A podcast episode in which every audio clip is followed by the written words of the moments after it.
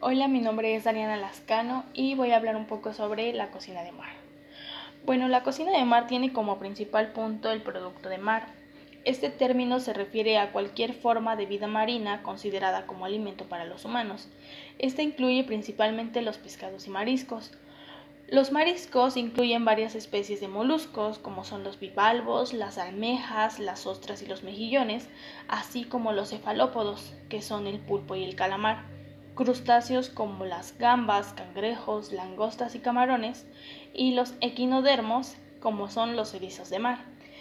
Históricamente los mamíferos marinos como los cetáceos, que son las ballenas, delfines, así como las focas, se han consumido como alimento desde años atrás, aunque con menos frecuencia hoy en día. Los productos de mar se consumen en todo el mundo, proporciona la principal fuente mundial de proteínas de alta calidad en un rango entre el 14 y 16% de la proteína animal consumida en todo el mundo.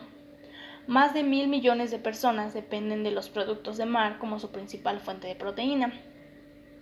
Los beneficios para la salud al consumir pescado pueden formar parte de una dieta nutritiva y es buena fuente de vitaminas y minerales. El pescado azul es rico en ácidos grasos, omega 3, lo que puede beneficiar la salud al corazón. Uno de los riesgos para la salud al consumir los peces y los mariscos es que tienen una tendencia natural al concentrar mercurio en sus cuerpos, a menudo en forma de metilmercurio, un compuesto orgánico altamente tóxico de mercurio. Las especies de peces que ocupan un destacado en la cadena alimentaria, como es el tiburón, el pez espada, la caballa real, el atún blanco, contienen concentraciones más altas de mercurio que otras. Este se debe a que el mercurio se almacena en los tejidos musculares de los peces y cuando un pez depredador se come otro pez asume la carga corporal total del mercurio en el pescado consumido. Como los peces son menos eficientes en la depuración que en la acumulación de metilmercurio, las concentraciones de tejido de los peces aumentan con el tiempo. Por lo tanto, las especies que ocupan un lugar destacado en la cadena alimentaria acumulan cargas corporales de mercurio que pueden ser 10 veces más altas que las especies que consumen. Este proceso se llama biomagnificación. La primera ocurrencia de envenenamiento por mercurio generalizado en los humanos ocurrió en Minamata, en Japón, que ahora es llamado enfermedad de Minamata. El marisco también se encuentra entre los alergenos alimentarios más comunes.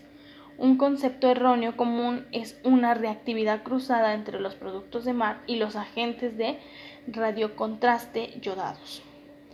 En el mundo de la alimentación, comer pescados y mariscos se ha resuelto de manera paulatina, pues los primeros habitantes del planeta se dedicaron mucho a la recolección de la caza más que a la pesca pues primero buscaron resolver en su entorno esa necesidad básica. Sin embargo, en algún momento decidieron satisfacer su hambre en ecosistemas que no eran propios, desarrollando así la pesca.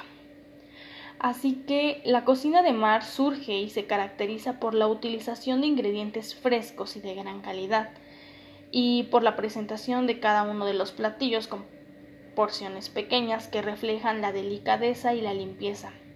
El proceso de preparación es muy importante, pues no debemos sobrepasar de especies y condimentar porque mientras más natural sea este producto, mejor conserva su sabor y sus nutrientes.